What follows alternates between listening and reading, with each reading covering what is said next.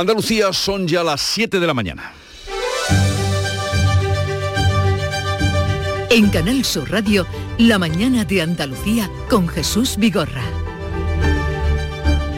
Buenos días queridos oyentes, es martes 12 de abril, martes santo. España y Marruecos recuperan desde hoy el tránsito marítimo de pasajeros entre Algeciras, Tarifa y Tánger.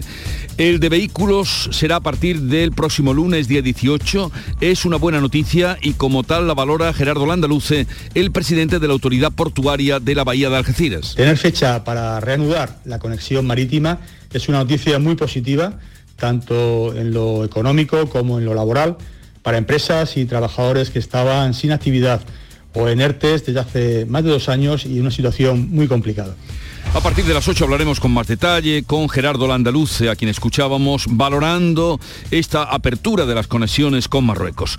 Otros que reanudan el contacto son Italia y Argelia. Hace 15 años Berlusconi negoció la compra de gas con Putin y esto enfrió las relaciones con los vecinos argelinos. Ahora Italia revierte la situación. El primer ministro Mario Draghi avisó hace unos días de que dejaría de comprar gas ruso y buscaría otras alternativas. Lo ha hecho. Este lunes ha viajado a Argel y ha firmado Gli accordi di oggi sono una risposta significativa el acuerdo de hoy es una respuesta significativa al objetivo estratégico de Italia de aumentar la importación de gas de Argelia y reducir la de Rusia.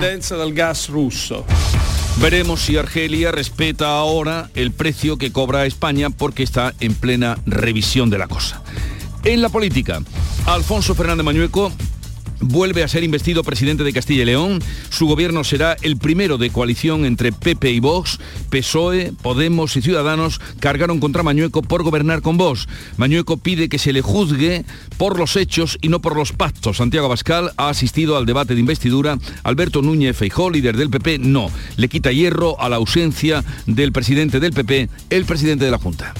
Bueno, pues que Alberto no tiene otros compromisos y no, y no ha podido estar. Vamos, yo evidentemente no llevo la agenda del señor Feijó y por tanto él tiene agenda ya complicada y no ha podido ir. De todo modo, yo creo que Alfonso es una persona muy sensata, es un buen gestor y estoy convencido, yo confío mucho en él, lo va a hacer muy bien. Y el futuro vicepresidente de esa comunidad, Juan García Gallardo, que es de Vox, como saben, se reafirma en que está en contra del Estado de las autonomías. Óiganlo. Sepan que nuestro objetivo político fundacional es y seguirá siendo, cuando tengamos la mayoría parlamentaria suficiente, en primer lugar, la evolución de competencias como sanidad, educación y justicia del Estado central, para después derogar el título octavo de la Constitución española. Ya saben ustedes que el artículo octavo es el que regula el estado de las autonomías. De la guerra, Ucrania denuncia el uso de armas químicas contra tres personas en Mariupol que habrían resultado heridas. La ministra de Exteriores del Reino Unido se ha hecho eco de la denuncia y dice que la están estudiando con toda seriedad. El presidente ucraniano Zelensky esta noche en su discurso diario decía. Un portavoz de los ocupantes dijo que podrían usar armas químicas contra Mariupol. Esto atestigua que preparan una nueva etapa de terror. Quiero recordar a los líderes mundiales que ya se ha discutido esto. Ya habría que haber reaccionado con más contundencia y rapidez. Se lo estamos contando, Sanidad ha retirado 765.000 dosis de la vacuna de Moderna tras encontrar un mosquito en el interior de un vial en un centro de vacunación de Málaga. Robi, la farmacéutica española asociada a este fabricante, ha confirmado que la unidad salió de sus instalaciones. Ahora se investiga cómo el insecto pudo llegar hasta ahí. Un último apunte, una mujer que limpiaba un aparato de aire acondicionado en Almería, capital, se ha caído desde el balcón a la terraza de un bar donde un hombre estaba sentado. Gracias a esa circunstancia, la caída se ha amortiguado, pero ambos han resultado heridos y han sido trasladados al Hospital Torre Cárdenas. Los dos tienen 27 años. Y en cuanto al tiempo, como ya sabíamos, este martes santo viene nuboso, con agua y con chubascos más probables y con calima en la mitad oriental en las primeras horas del día. Aclarará por el oeste por la tarde temperaturas en descenso notable en las máximas en comarcas centrales del interior. Vientos de componente oeste.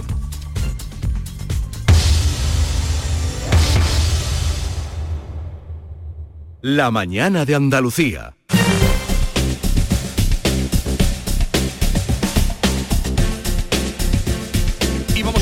Cómo están las carreteras andaluzas. Conectamos con la DGT. Enrique Marchán, buenos días. Buenos días. Comienza esta jornada de martes con situación muy tranquila en las carreteras de Andalucía. Tráfico fluido y cómodo y sin ningún incidente que afecte a la circulación. Eso sí, como siempre, desde la Dirección General de Tráfico les pedimos mucha prudencia en las carreteras.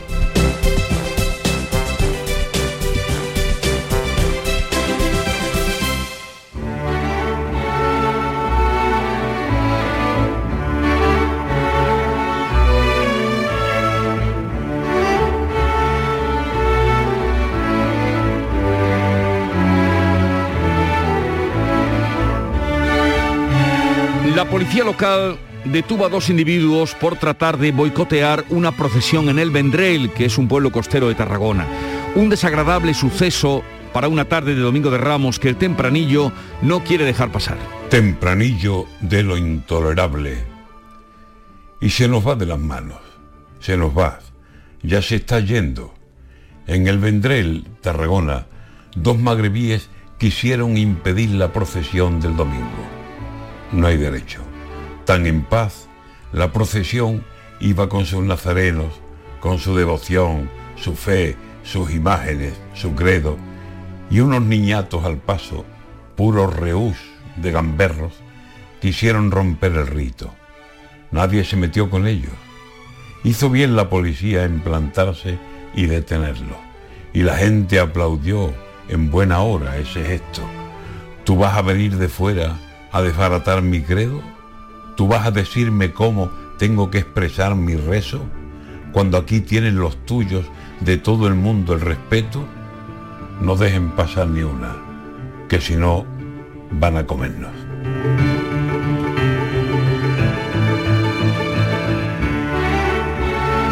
Antonio García Barbeito que volverá al filo de las 10 de la mañana con los romances perversos hoy dedicados a los pactos.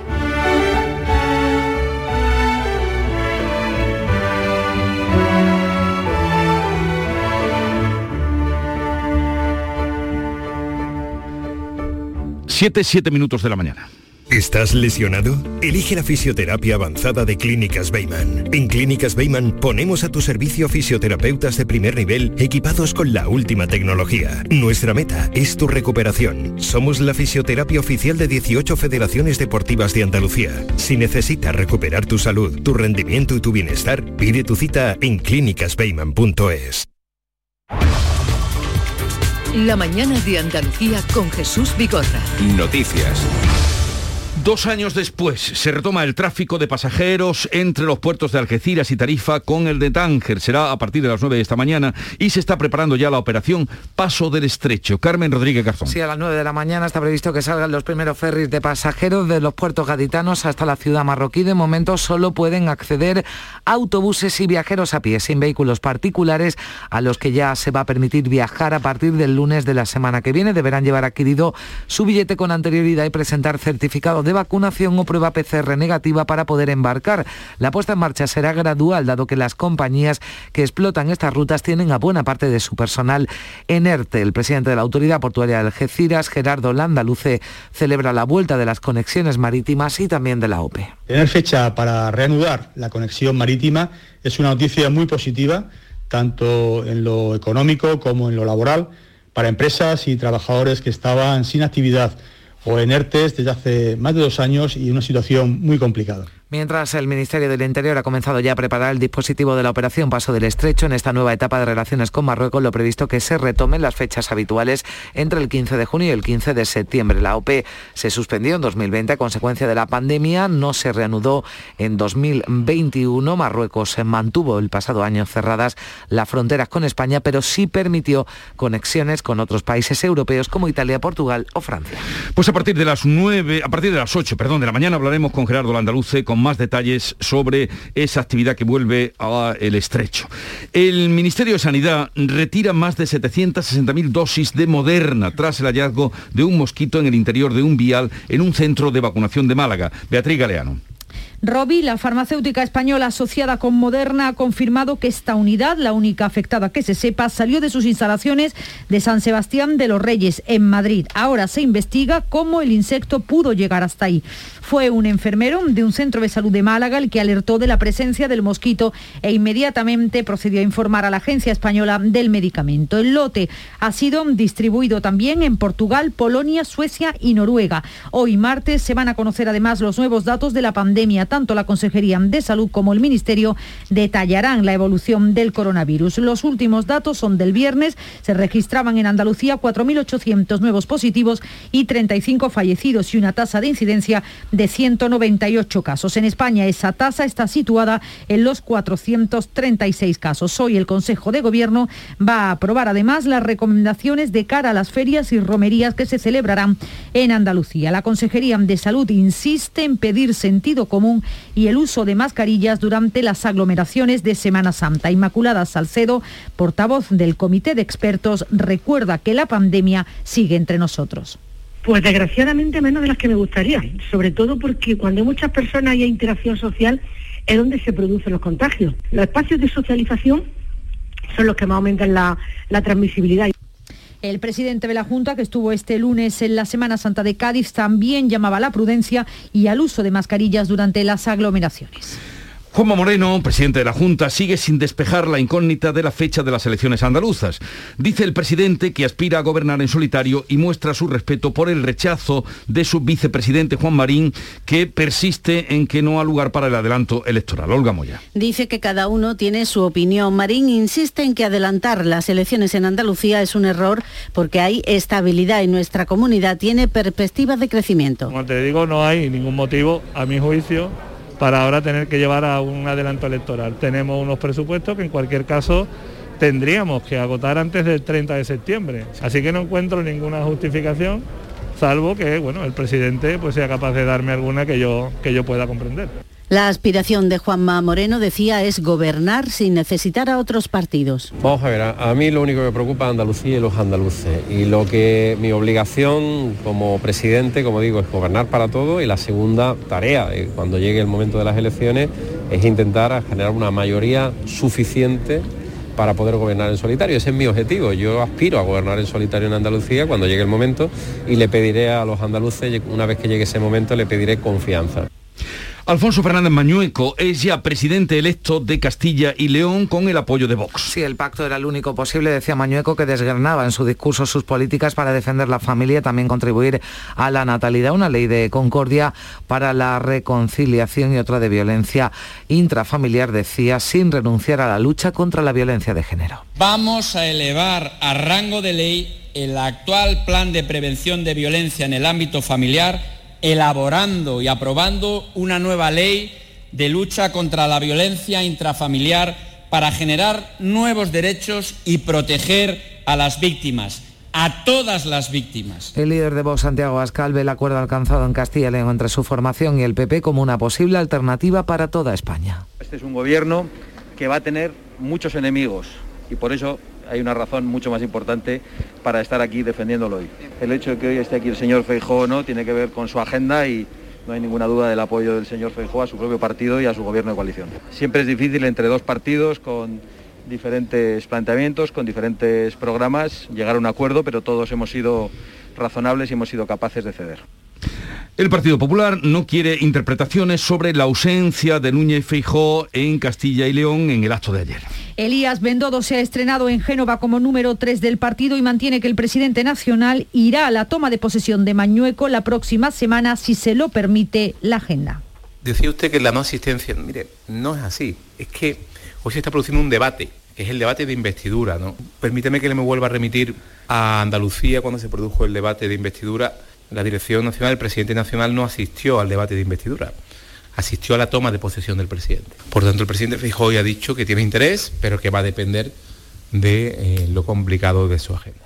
Para el PSOE no hay dudas, esa ausencia es un intento de tapar el pacto con la extrema derecha. Hoy no hemos visto a Feijó en Castilla y León. Feijó huye de la nueva foto de Colón, pero su partido es quien la protagoniza. Con Feijó escondido, es Vox quien marca la línea política del Partido Popular. Lo hemos visto en el pasado, Lo vemos hoy en Valladolid y desgraciadamente lo volveremos a ver en otras muchas ocasiones.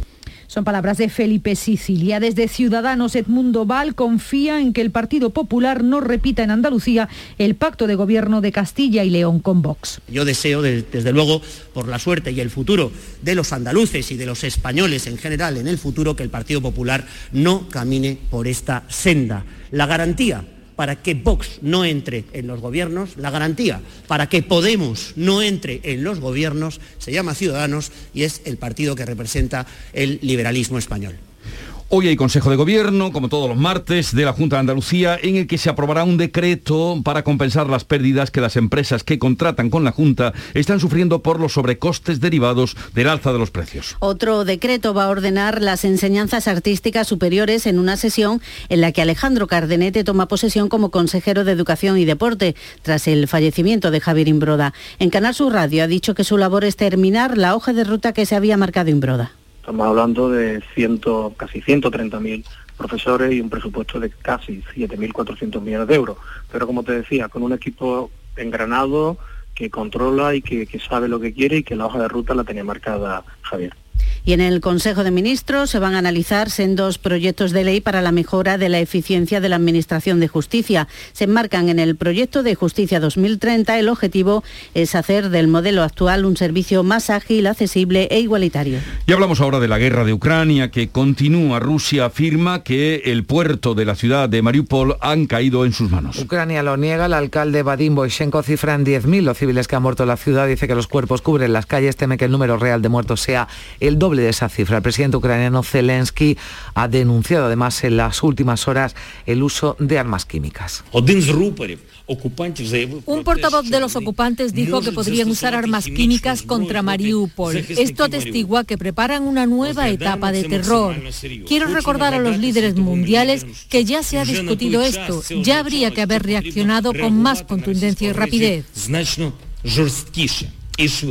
Zelensky que vuelve a reclamar más eh, contundencia a la Unión Europea, a la OTAN sobre el embargo de petróleo ruso que ha comenzado a discutir la Unión Europea. Zelensky cree que es el único castigo que de verdad le dolería a Moscú. El alto representante para la política exterior, Josep Borrell, ha señalado que es importante empezar por el petróleo porque representa una gran factura, es fácil de reemplazar, sin embargo, no se han cerrado acuerdos ni plazos para abordarlo. Desde España, el ministro de Exteriores, José Manuel Álvarez, asegura que la Unión Europea va a seguir buscando una fórmula con un doble objetivo, cortar las vías de financiación de Putin, pero sin afectar a las economías europeas que son más dependientes. Evitar la financiación de la guerra de Vladimir Putin con dinero y fondos europeos y al mismo tiempo también hay que pensar en los ciudadanos europeos y en la necesidad de no desestabilizar a ciertos países cuya estructura energética pues ha estado tradicionalmente muy unida a Rusia.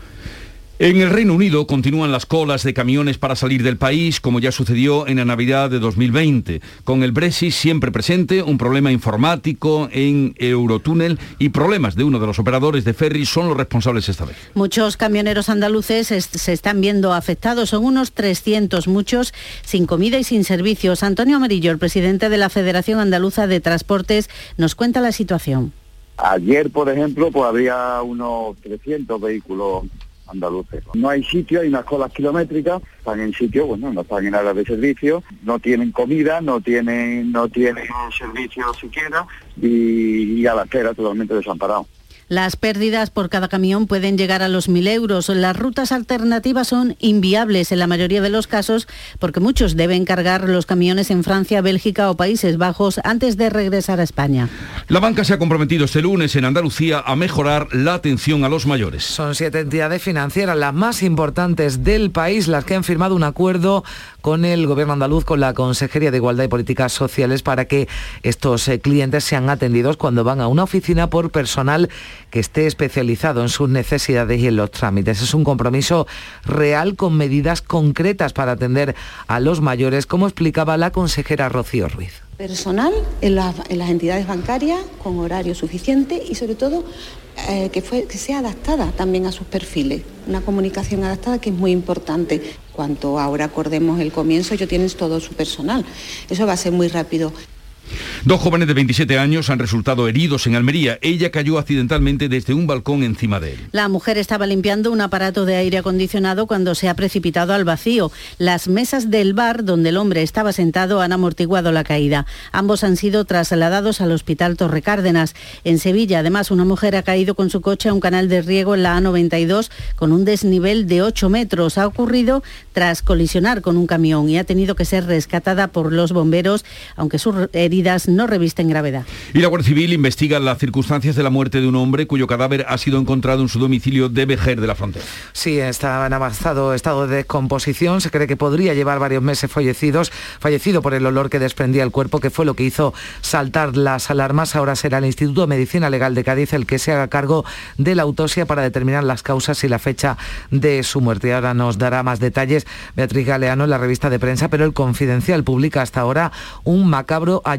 en un pueblo de Málaga, en Villanueva del Trabuco. Han hallado un cuerpo salvajemente mutilado, dice este periódico, con las manos cortadas, decapitado y los, los genitales seccionados. Se encontraba entre la maleza y sería un varón al que se trata de identificar. Pues en un momento vamos a la revista de prensa, pero antes este ha sido un lunes santo complicado porque la lluvia ha deslucido la jornada. En Sevilla, Cádiz, Córdoba y Huelva, algunas hermandades no salieron a la calle y otras que habían salido se han tenido que resguardar del agua. En el resto de Andalucía han procesionado con normalidad. Hoy también se espera que la lluvia impida procesionar a muchas hermandades. A pesar de estos dos días de inestabilidad, hay satisfacción entre los empresarios del sector turístico, con bares y restaurantes llenos y los hoteles con cifras de ocupación como los años anteriores a la pandemia. Había sin duda ganas de viajar de playa y de Semana Santa y eso se ha, notado también y mucho en la costa, en los negocios de playa, como opina Manuel Villafaina, el presidente de la Asociación de Chiringuitos de la Costa del Sol. Sabemos que la Semana Santa es cuando palpamos cómo va a ser el verano y nos hemos dado cuenta de que vamos a tener un verano espectacular porque la gente está con unas ganas y unos deseos de salir, viajar y veranear hay algunos que ya nos están reservando para el verano. Oye, las hamacas las estoy tener para el verano, quiero tener la primera fila que voy a venir. Es decir, que la gente tiene muchas ganas de salir. 7, 22 minutos de la mañana. La mañana de Andalucía. Con tu coche no te líes. Conmigo te mueves seguro, eres puntual, ahorras, llegas donde quieras y contaminas menos.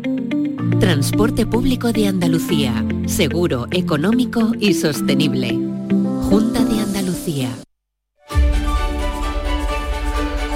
Vamos a la revista de prensa que ha preparado Beatriz Galeano. En todas las portadas hoy se habla del gobierno de Castilla y León. Pues sí, ese es el titular y la foto de portada, Jesús, en prácticamente toda la prensa nacional con distintas visiones dependiendo del medio. En el caso del país, por ejemplo, con este titular, Mañueco se estrena asumiendo las leyes radicales de Vox. En la fotografía de portada coinciden todos ese abrazo cuando terminó el pleno entre Fernández Mañueco, ya sabemos, del Partido Popular, y su futuro vicepresidente, Juan García Gallardo de Vox. La lectura que hace el país, pues dice que el PP deja abierta la puerta a un ejecutivo con Vox en la Moncloa. En el caso de ABC, la portada, como digo, para el mismo asunto, pero con una lectura distinta. PP y Vox se ponen a prueba, dice ABC, aunque asegura que eh, como ensayo general de un posible pacto en toda España, dice ABC que Génova lo ve todavía precipitado. Análisis en los editoriales de los principales medios también sobre este asunto y titular de portada en el mundo, Mañueco hará piña con Vox y gobernará sin complejos. Es sin duda uno de los asuntos que ocupa mayor extensión hoy en la prensa. Jesús. También la guerra en las portadas, ¿cómo pues, no? Pues sí, sigue la guerra en Europa. En día 48 dice el país, el embargo del petróleo ruso pone en riesgo la unidad europea. Moscú ataca a Dnipro para aislar la mitad oriental de Ucrania y destruye su aeropuerto, clave para el suministro de las tropas. Es lo que destaca hoy este rotativo. En el caso del mundo también tiene espacio en su portada para la guerra. Rusia despliega a decenas de miles de soldados soldados para arrasar el este. Los eh, prorrusos anuncian la toma del puerto de Mariupol. Sigue también, por tanto, la guerra hoy en la prensa, Jesús. Y en la prensa andaluza se habla de las lluvias que deslucieron el lunes santo. Sí, las fotografías de portada son para el lunes santo en Andalucía, en Sevilla, Cádiz, Huelva y Córdoba, con lluvias, en Málaga, Granada, Almería y Jaén con el sol fuera, por tanto con menos problemas. En Diario de Sevilla, un lunes santo caótico por la lluvia y en la foto de portada, el cautivo de Santa Genoveva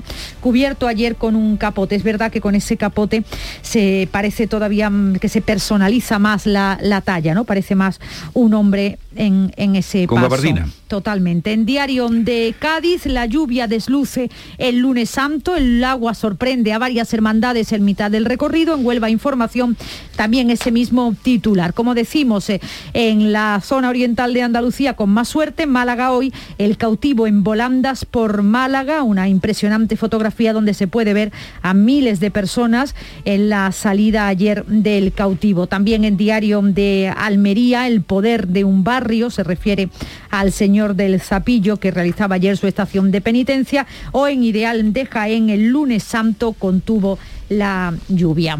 Y otros temas también que trae la prensa en Andalucía. Pues otros temas, por ejemplo, en Ideal de Granada. Todas las instituciones pactan 61 puntos para construir la Granada del futuro. Se trata de una alianza estratégica para los próximos 20 años y donde van a reivindicar mejores infraestructuras, un tema del que se viene ya eh, hablando en Granada desde hace mucho tiempo. En Diario de Cádiz, otro tema, reabre el tráfico de pasajeros por ferry en el estrecho lo veníamos contando después de dos años prácticamente que no se ha podido utilizar. En Huelva Información hablan hoy de Doñana, la ampliación de regadíos de la Corona Norte se va a aplazar si hay adelanto electoral, también un asunto que colea desde hace meses. Y en Málaga hoy comprar un piso en la provincia es rentable, dice Málaga hoy, que en un año el precio del alquiler ha subido un 13%, el mayor incremento en España. Y en Ideal de Jaén, un suceso, 14 años de prisión por matar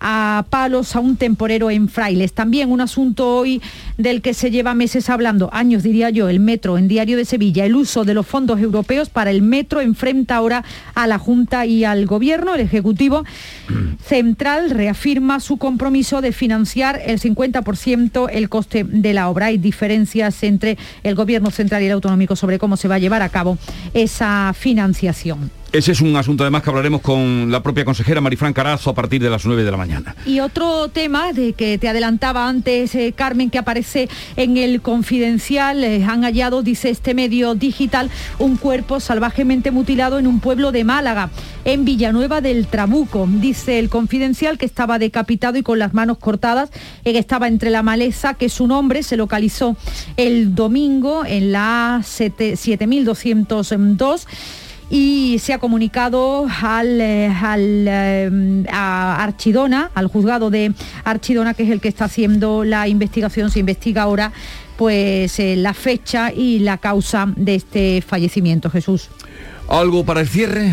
Dos temas, eh, uno te va a gustar más y otro menos, pero a mí me gustan los dos. Como la Entonces, vida misma. Te lo cuento los dos. Mira, en el país aparece una noticia sobre Astarte, una diosa fenicia que ha aparecido en un castillo medieval. Me llama la atención porque fíjate, han tardado 40 años los expertos en completar el rompecabezas que conformaba las distintas piezas arqueológicas que iban hallando bajo la colina que ocupan ahora mismo el castillo bajo medieval de Guardamar, en la vega baja del río Segura. Eh, siempre me sorprende de los historiadores la paciencia que tienen, ¿no? Y un último tema en Ideal de Almería, y este es el fútbol, Almería 3, Ponferradina 0, así se va a primera, el Almería se sube por méritos propios al segundo puesto de la tabla, así que está ya en puestos de ascenso. Y ahora vamos con el deporte que nos cuenta Manolo Martín.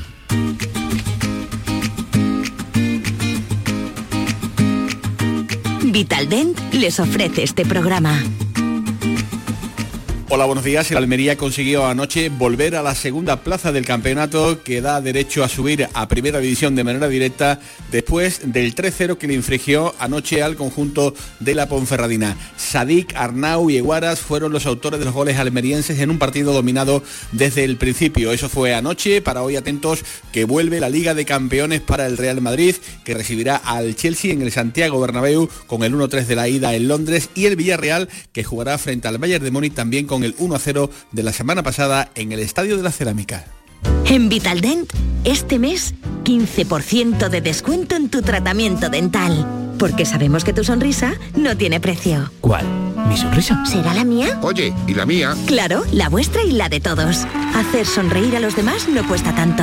Pide cita en el 900 101 001 y ven a Vitaldent.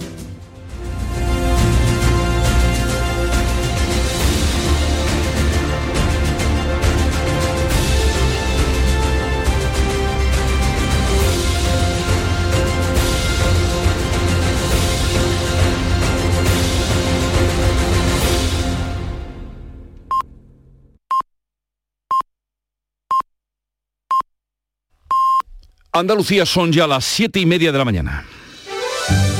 En Canal Sur Radio, La mañana de Andalucía con Jesús Vigorra.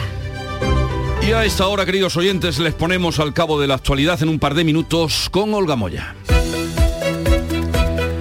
Algeciras y Tarifa retoman a partir de hoy los enlaces marítimos con Tánger. Se reinicia el tráfico de pasajeros y autobuses. El de vehículos particulares va a llegar el lunes 18. Son necesarios el pasaporte COVID o una PCR negativa. La operación Paso del Estrecho se hará en sus fechas habituales del 15 de junio al 15 de septiembre. Ucrania denuncia el uso de armas químicas contra tres personas en Mariupol que habrían resultado heridas. El presidente ucraniano Zelensky dice que Rusia ha iniciado una nueva etapa de terror y que ha sembrado de minas el país para hacer más peligroso el regreso de la población. El Consejo de Gobierno se reúne hoy con la previsión de revisar de manera excepcional los precios en los contratos de obra pública en Andalucía. El Ejecutivo compensa parte de las pérdidas que el sobrecoste de materiales y suministros está ocasionando. Hoy además tomará posesión el nuevo consejero de Educación y Deporte, Manuel Alejandro Cardenete, en sustitución del fallecido Javier Imbroda. La fecha de adelanto electoral no se desvela todavía. El presidente de la Junta reitera que aspira a gobernar en solitario, aunque las encuestas aseguran que solo podría hacerlo con Vox. El vicepresidente Juan Marín insiste en que se celebren entre octubre y noviembre.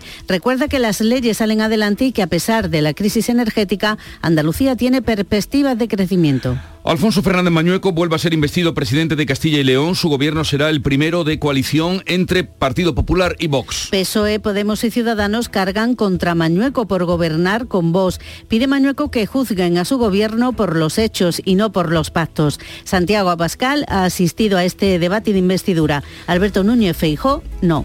La borrasca Evelyn pasa por agua el lunes santo en buena parte del territorio y este martes también amenaza con lluvia. Algunos pasos sí han completado el recorrido, otros no han salido o han tenido que resguardarse o regresar a los templos. A partir de mañana mejora la previsión del tiempo. El Consejo de Ministros dará luz verde hoy a los proyectos de las leyes de eficiencia procesal y organizativa. Normas que buscan mejorar el modelo actual y dar servicios más ágiles, eficaces, accesibles e igualitarios. También va a regular la forma de determinar la edad de los menores extranjeros no acompañados. La banca se compromete a atender mejor a los mayores. La Junta firma con siete entidades bancarias un convenio de atención personal con horario extendido. Los CEPES, los Centros de Atención a Mayores, van a impartir formación digital y en un futuro habrá cajeros más accesibles para ellos. El joven discapacitado abandonado por su padre ha pasado a ser tutelado por la Junta. El padre de 46 años está arrestado en Málaga, tiene antecedentes policiales y sufre adicciones. El hijo tiene parálisis cerebral vivía desatendido, sucio y con riesgo para su salud. Una mujer cae a la terraza de un bar mientras estaba limpiando en un balcón de Almería. Ha caído a la terraza donde un hombre estaba sentado eh, consumiendo. Ha amortiguado el golpe, pero ambos están heridos en el hospital Torre Cárdenas. Los dos tienen 27 años. Y el tiempo para hoy, recordemos... Eh, pues hoy tendremos cielos nubosos o cubiertos con chubascos que pueden ir acompañados de tormentas. Van a ser más probables e intensos en la mitad oriental, en la primera mitad del día. Incluso pueden ir acompañados de barro. Irán abriéndose claros por el oeste ya al final del día. Y hay un descenso de las temperaturas que va a ser notable, sobre todo en el interior de Andalucía. 7.33 minutos de la mañana. En un momento atendemos las claves económicas del día. Cajamar pone a disposición de empresas y autónomos la plataforma de ayudas públicas para informarte, gestionar y financiarte cualquier ayuda de los fondos de recuperación europeos Next Generation. Infórmate en nuestra web o nuestras oficinas. Cajamar, distintos desde siempre. Las claves económicas con Paco Bocero.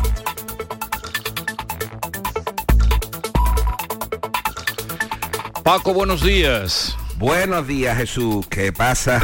A ver, atentos estamos para ver qué tenemos que atender hoy en cuanto a lo económico.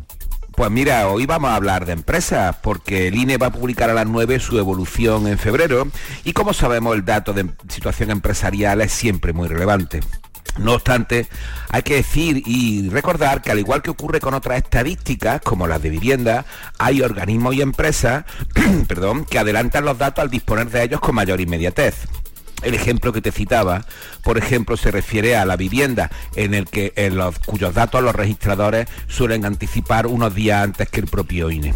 Y algo similar ocurre con la evolución de las empresas, en este caso con las cifras de demografía empresarial, que ofrece regularmente Informa DB, que es una compañía de la aseguradora estatal CECE. Pues a ver, cuéntanos cómo fue la creación de empresas. ¿Fueron buenos datos los que adelantaron las aseguradoras? Pues mira, con números de los dos primeros meses del año, la creación de empresas en España aumentó un 5% hasta las 16.392, con un mayor empuje en febrero, las que nacieron casi un 60% del total. Y desde el punto de vista geográfico, las tres comunidades más dinámicas en nuevas empresas y las que también aportaron mayor inversión fueron Madrid, Cataluña y Andalucía. Eso sí, en este último capítulo de la inversión, las empresas nacieron con menor capital sobre el año anterior, en concreto una cifra elevada, con un 22% menos. Y por sectores, la construcción y la actividad inmobiliaria, el comercio y los servicios empresariales acapararon el 60% de todas las empresas creadas. Además, un detalle curioso, en el cómputo total, una de cada cuatro empresas creadas en enero y en febrero fueron precisamente de construcción y servicios. No obstante, con los números del INE de hoy tendremos una radiografía más precisa porque no solo cuenta las nuevas sociedades, sino también las que se disuelven. Y enero tuvo ahí su foco negativo. Se crearon casi un 5% más de empresas que 12 meses antes, pero se disolvieron un 23% más. O sea, Paco, que se crean empresas a buen ritmo pero con menor capital y aumentan las disoluciones. Esa es un poco la conclusión, sí, así es. Es la tendencia genérica en estos primeros meses del año. Con toda probabilidad y dadas las circunstancias que estamos viviendo, especialmente en marzo y primero de abril, los números futuros van a seguir incidiendo en esa tendencia. No obstante, hay otras claves en esta situación. Por ejemplo, citemos ayer el que CEPIME dio a conocer los datos de su barómetro de morosidad de las pymes. Y es que una de cada cinco empresas ha experimentado un aumento de la morosidad en el último año eh, en los últimos 12 meses. Eh, y es que la morosidad sigue siendo un grave problema para las empresas. Recordamos que la gran mayoría de nuestro tejido empresarial es pyme. Y es que de hecho, CEPIME señala a la desaceleración de la economía en los últimos meses y los efectos que ha dejado la pandemia como factores del problema, que por cierto pone en riesgo la liquidez y complemente la viabilidad de las empresas. Y ahí tiene el principal foco, la deuda comercial entre las empresas que aumentó a finales del año pasado y se sitúa en casi 270.000 millones de euros, es decir, la deuda de las empresas entre ellas. Bueno, y ahora pongamos un poco de música. La clave musical de hoy... Hombre, por favor, el regreso de la gran dama americana eh, del rock y del blues, Bonnie Wright. Maravilloso.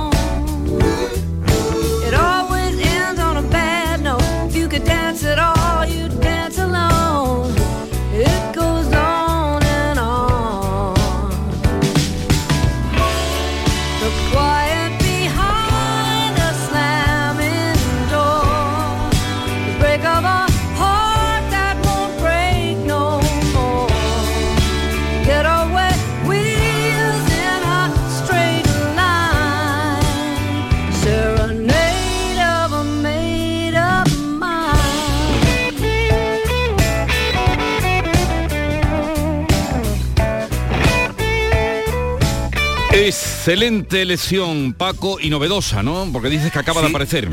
Exactamente, este es el adelanto Made in Mind, pero Bonnie Wright es una auténtica maravilla. eh, y es una auténtica garantía y de hecho el disco acaba de aparecer, bueno, va a aparecer la semana que viene el trabajo al completo, ya he ido adelantando estos trabajos y en una gira además que se va a embarcar por Estados Unidos hasta noviembre. Tremenda, Bonnie Wright es una garantía siempre, te lo aseguro.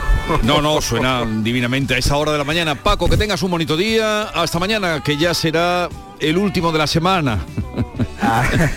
el último de esta semana. El último de esta semana, Esta esa semana. precisión. El último de esta semana. Hay que hablar con precisión. Hasta luego, Paco. Muy bien. Hasta mañana.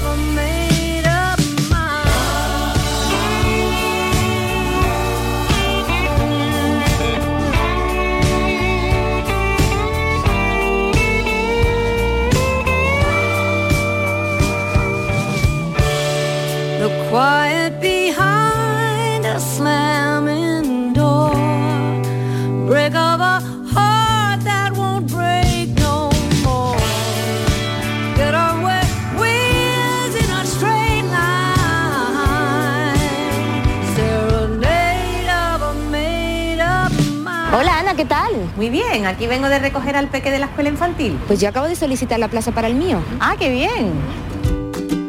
En Andalucía te ofrecemos una educación de confianza, una formación de calidad para avanzar en la igualdad de oportunidades y poder conciliar. Del 1 de abril al 3 de mayo solicita plaza en las escuelas y centros infantiles públicos o adheridos al programa de ayudas de la Consejería de Educación y Deporte. Infórmate en www.juntadeandalucía.es barra educación. Junta de Andalucía.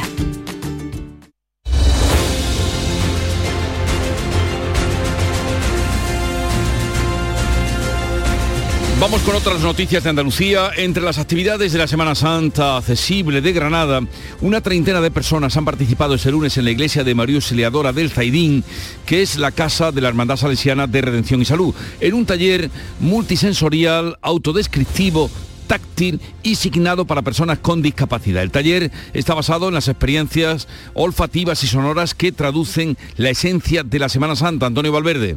La actividad ha consistido en una exploración táctil de las maderas, los metales y los tejidos de los dos tronos con incensario y la audiodescripción de la iglesia del Colegio Salesiano y de los dos pasos de esta cofradía que van a procesionar el jueves santo. Ha participado un intérprete en lengua de signos para la población con discapacidad auditiva. Es la sexta edición de la Semana Santa Accesible de Granada que facilita además medio centenar de puestos gratis en la tribuna oficial para personas con discapacidad. El presidente de la ciudad accesible es Antonio Tejada. Hay una parte también táctil, pero también olfativa, pero la audiodescripción este año eh, ha sido un, el eje transversal. Y le hemos dado ese enfoque junto a la Hermandad de los Salesianos de Redención y Salud para que las personas ciegas se puedan hacer una idea totalmente fidedigna de lo que se le está explicando, así como también esa parte táctil. El taller multisensorial se ha abierto también a personas sin discapacidad para que puedan disfrutar de esta experiencia inmersiva e inclusiva. Además, esta tarde y mañana silencian dos de sus tramos las procesiones del Huerto y del Via Crucis para facilitar la presencia de personas con autismo y el jueves lo va a hacer en uno de sus tramos esta misma cofradía. La Fundación Lágrimas y Favores, que preside Antonio Banderas, ha entregado en Málaga sus premios de investigación a los mejores trabajos fin de carrera que convoca la Cátedra de Estudios Cofrades. Este año han sido para Alejandro González de Lara y Manuel Santiago Velasco. Vamos a escuchar a Antonio Banderas. Creemos desde la Fundación ciegamente que la Semana Santa tiene que tener ese espacio dedicado a otras cosas que se salgan de lo que normalmente había sido eh, y llegar a otros sectores. eh, y de alguna forma también blindarnos El Centro de Atención al Costalero de Granada, creado en 2006, ha vuelto a retomar su actividad tras el parón por la pandemia. Permanecerá abierto toda la Semana Santa para recuperar a lesionados o aquellos que precisen ayuda por el sobreesfuerzo. La responsable del centro, Montserrat Artemir, quiere ir incluso más allá. Vamos a estudiar esos lipomas y creo que sería muy importante si pudiéramos sacar del mundo del costal conocimiento que pudiera ayudar a otras enfermedades. Los caseteros, en tanto que en Sevilla andan todavía con si van o no van, eh, si paran o no paran, en Jerez han empezado, han empezado ya a montar las casetas para la Feria del Caballo. Este año se han encontrado con un problema, ya que las nuevas casetas son de distinto tamaño a las de otros años. El Ayuntamiento de Jerez ha cambiado este año las casetas. Son nuevas, tipo carpas, y tienen un tamaño distinto a las antiguas. El problema es que ahora tienen que adaptar las portadas y la decoración interior a las nuevas medidas. Alfredo Carrasco, presidente de la Asociación de Hostelería de Jerez, les ha pedido lo siguiente. Intentemos empezar los montajes cuanto antes y tenerlo todo, previsto un poco antes de lo normal. Si lo dejamos todo para el final, posiblemente nos encontremos algunos contras, ¿no? En total son 177 las casetas que este año acoge la Feria del Caballo en Jerez. Todavía queda casi un mes para su inauguración. Informó Juan Carlos Rodríguez desde Jerez y la firma de moda Christian Dior presentará en Sevilla su próxima colección Crucero 2023 el 16 de junio en un desfile que tendrá lugar en la Plaza de España. Será un evento único que mostrará la excelencia de la artesanía y la cultura andaluza a través de la creatividad de artistas y artesanos locales, según afirmó Dior. Recordó que los vínculos entre la firma y España, en concreto Andalucía, se remontan a la década de 1950 y se han esforzado desde entonces a través de viajes que resultaron en siluetas con nombres evocadores de esta tierra. Llegamos así a las 7.45 minutos, 8 menos cuarto, tiempo ahora para la información local. En la mañana de Andalucía de Canal Sur Radio, las noticias de Sevilla. Con Pilar González.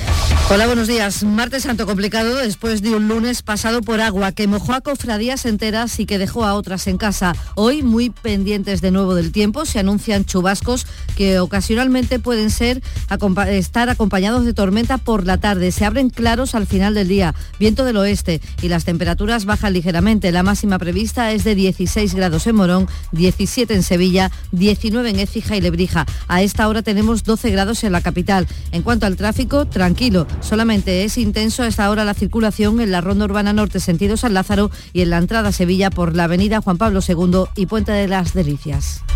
¿Te está afectando la subida de la luz? Claro que sí. Por eso en Insolac Renovables instalamos paneles fotovoltaicos de autoconsumo con los que podrás generar tu propia electricidad. Y ahora con las nuevas subvenciones de la Agencia Andaluza de la Energía lo tienes mucho más fácil. Entra en insolacrenovables.com e infórmate de las ventajas que tiene el autoconsumo. Insolac, expertos en energías renovables desde 2005. Un desayuno, un tapeo, arroces, guisos, mariscos, carnes, pescados. La cocina tradicional está en Venta Pazo. Amplias terrazas al sol y a la sombra. Varios salones para que elijas dónde estás más cómodo. Estamos en Benagazón, a pie de autopista y también en Sanlúcar la Mayor, nuestro restaurante de siempre. Restaurante Venta Pazo. Un lugar para celebrar y disfrutar. Un lugar lleno de tradición. Venta Pazo. En Canal Sur Radio, las noticias de Sevilla. Ocho hermandades están hoy pendientes del tiempo. La primera salida es la del Cerro, prevista para las 12 menos 20. Luego San Esteban, La Candelaria, San Benito, El Dulce Nombre, Los Estudiantes, Los Javieres y la última a las 8 y 10, Santa Cruz. Hoy la incertidumbre meteorológica es aún mayor porque ya no tenemos un frente compacto, sino nubes dispersas que pueden descargar de en forma de tormenta. Y por tanto, más que la previsión, es importante la vigilancia, ver y cómo, por dónde avanzan esas nubes. Lo ha explicado así en Canal Sur Radio el responsable de Meteorología de Andalucía Occidental, Luis Fernando López Cotín. surgen núcleos nubosos, eh, las típicas nubes de desarrollo vertical que llamamos, ¿no? y que pueden dar lugar incluso a, chubascos tormentosos. Entonces es un- es una situación más de desarrollo de nubes que ya son mucho más aisladas, que van apareciendo, no un frente de lluvias que vaya avanzando, sino que son nubes que, que van apareciendo. Son condiciones favorables para que se produzcan este tipo de precipitaciones que estas sí que son mucho más irregulares. Eso sí que hay que vigilar la situación para ver dónde, dónde se están produciendo, dónde es más probable, hacia dónde se van desplazando, etcétera. Pues si el tiempo lo permite, a partir de las doce y media está prevista la salida del, palio de Nuestra Señora de los Dolores del Cerro, que reestrena manto tras ser restaurado por el Instituto de Patrimonio Histórico. El hermano mayor de la hermandad, Manuel Zamora, no oculta la emoción de este esperado reencuentro. Ha ganado creo que muchísimo la nueva blonda que le da un brillo especialmente luminoso. Muchísima ilusión. Después de estos dos años de pandemia creo que todo el mundo tenemos muchas ganas de volver a las calles y de volver a reencontrarnos con nuestras costumbres y nuestras tradiciones que tanto nos marcan en los sentimientos y en las emociones como es las estaciones de penitencia. El presidente de la Junta y el presidente de la Diputación tienen previsto asistir este mediodía a la salida de la Hermandad del Cerro. El lunes santo ha sido complicado, caótico, incluso cuatro hermandades renunciaban a salir, pero otras cinco se mojaban y mucho, aunque solamente San Pablo se ha quedado en la catedral. Es la crónica de José Manuel de Alín. De buenos días. Saludos, muy buenos días. 100 años cumplía ayer el lunes santo y hemos vivido este como el más caótico que se recuerda de los últimos tiempos. Las hermandades quisieron desafiar a la lluvia y algunas como el Rocío, la Redención y Santa Genoveva transitaron como si nada bajo la lluvia durante más de hora y media, hasta que no les quedó más remedio que buscar refugio, pasos y nazarenos empapados. Actitudes como estas que provocan que se les pierda en parte el respeto a nuestras hermandades. En la catedral buscaron refugio el polígono, la redención, tras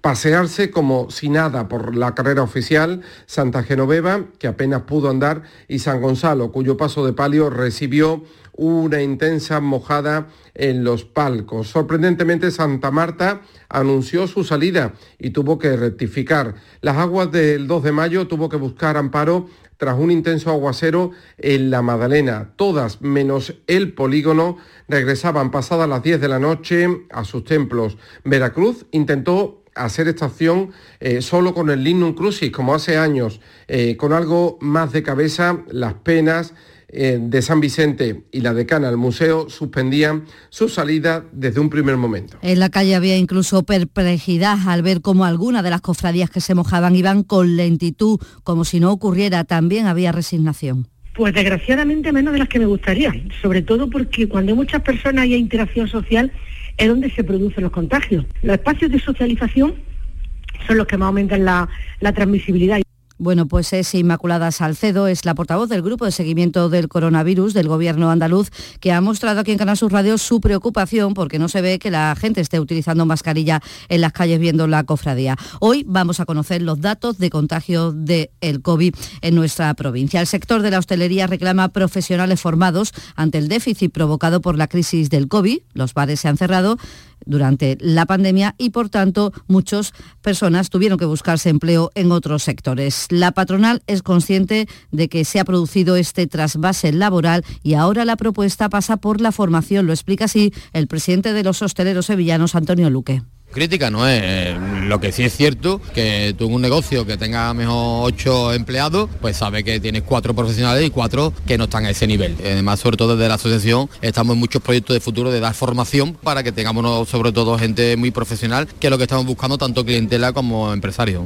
Y los caseteros tienen previsto comunicar hoy la decisión que han tomado ante la inminencia de la temporada de ferias. El día 20 comienza la de Mairena del Alcor, el 30 la de Sevilla. La Junta Directiva de la Asociación de Hostelería de Feria ha tomado ya la decisión, si mantiene o no los paros, pero lo va a comunicar hoy a través de un despacho de abogados. 7 de la mañana y casi 52 minutos.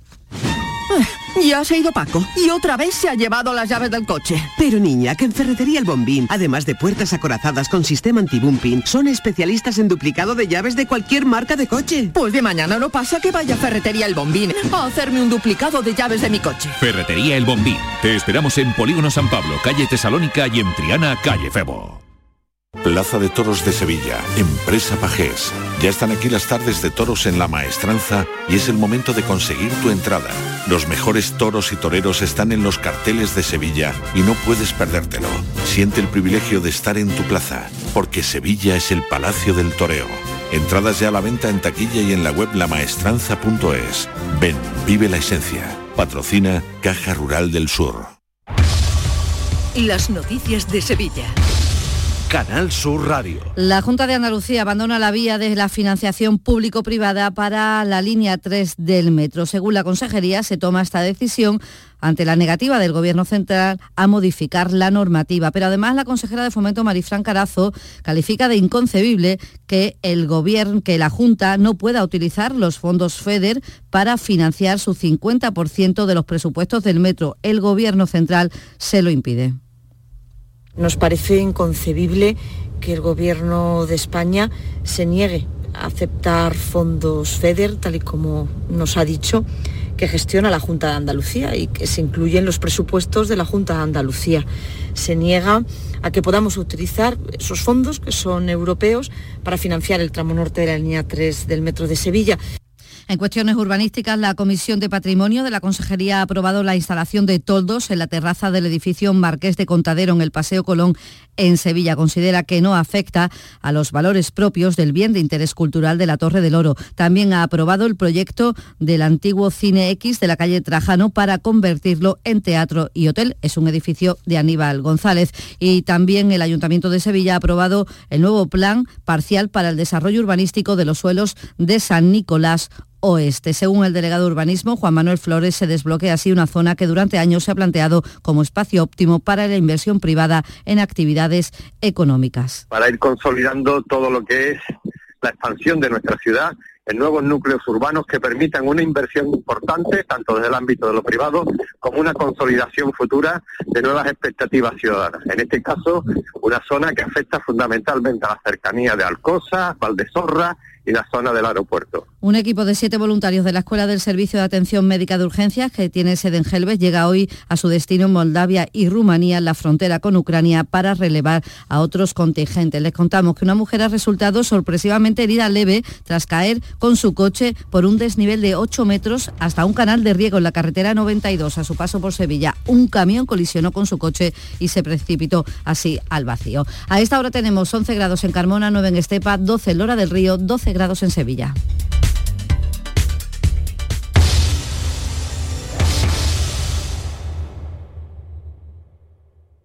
Escuchas La mañana de Andalucía con Jesús Vigorra, Canal Sur Radio. Aquadeus, el agua mineral natural de Sierra Nevada, patrocinador de la Federación Andaluza de Triatlón, les ofrece la información deportiva. El Almería está ya en puestos de ascenso a Primera División. Tiempo para el deporte. Manolo Martín, buenos días. Hola, buenos días. El Almería consiguió anoche volver a la segunda plaza del campeonato que da derecho a subir a Primera División de manera directa después del 3-0 que le infligió anoche al conjunto de la Ponferradina. Sadik, Arnau y Eguaras fueron los autores de los goles almerienses en un partido dominado desde el principio. Valoramos mucho cada victoria, esta es la 20, cuando vemos a la afición tan contenta y, y claro, salimos contentos del campo porque aparte que hemos hecho un buen partido, la gente llega eufórica al vestuario. Y ojo con la jornada del próximo fin de semana porque el Sevilla recibirá en casa en el Sánchez Pijuán al Real Madrid que esta noche va a jugar Liga de Campeones contra el Chelsea. Ancelotti, por su parte, a día de hoy se quiere olvidar de la Liga Española y pone todos los sentidos en la Champions con un marcador tan claro como el de la ida 1-3 en Stamford Bridge. Parece que los madridistas opten más por la prudencia y no por lanzar las campanas al vuelo. Va a ser un partido difícil, toda la afición, todos los aficionados, vosotros.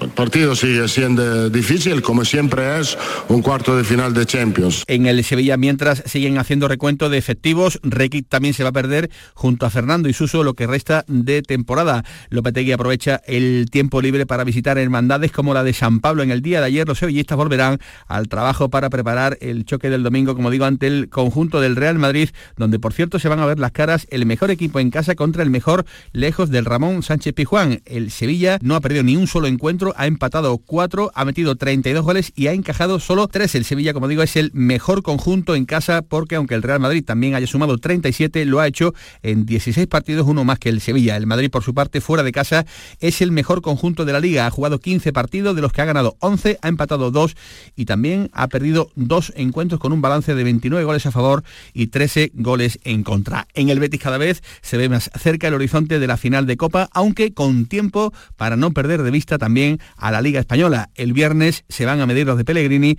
a la Real Sociedad, sexto clasificado, el único equipo que pretende hacer de sombra a los verdiblancos. La novedad del entrenamiento de ayer fue la vuelta de Ruiz Silva después de estar una semana con un golpe en la cadera. Y en Córdoba todo está preparado para este fin de semana. El equipo blanco y verde quiere ascender a la primera red este fin de semana no lo pude conseguir, lo fiamos todo al que viene, Ildefonso Fernández. Estaba todo preparado para celebrar el ascenso en las tendillas, pero el empate del eh, cacereño trastocaba los planes, obligaba a posponer la fiesta al menos una semana más hasta este sábado. El Córdoba depende de sí mismo para ascender en Mérida, le basta con un empate, incluso podría darse la circunstancia de que en el descanso de su partido esté ya ascendido, ya que él juega contra el Mérida a las 7 de la tarde y el cacereño lo hará a las 6, una hora antes. Si el cacereño pierde o empata ante el villanovense, el Córdoba ascenderá sin terminar de jugar su encuentro. Un partido para el que se prepara una muy buena en lo que a desplazamiento de aficionados se refiere. Desde que se conociera ayer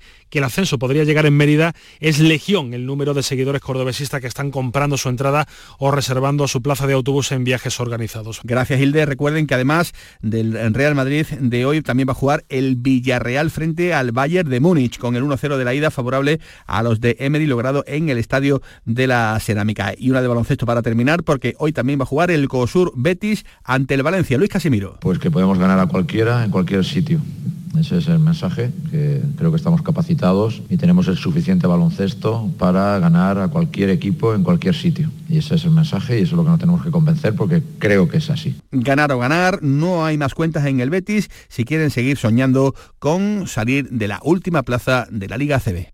Aquadeus, ahora más cerca de ti, procedente del manantial Sierra Nevada, un agua excepcional en sabor, de mineralización débil que nace en tu región. Aquadeus Sierra Nevada es ideal para hidratar a toda la familia y no olvides tirar tu botella al contenedor amarillo. Aquadeus, fuente de vida, ahora también en Andalucía.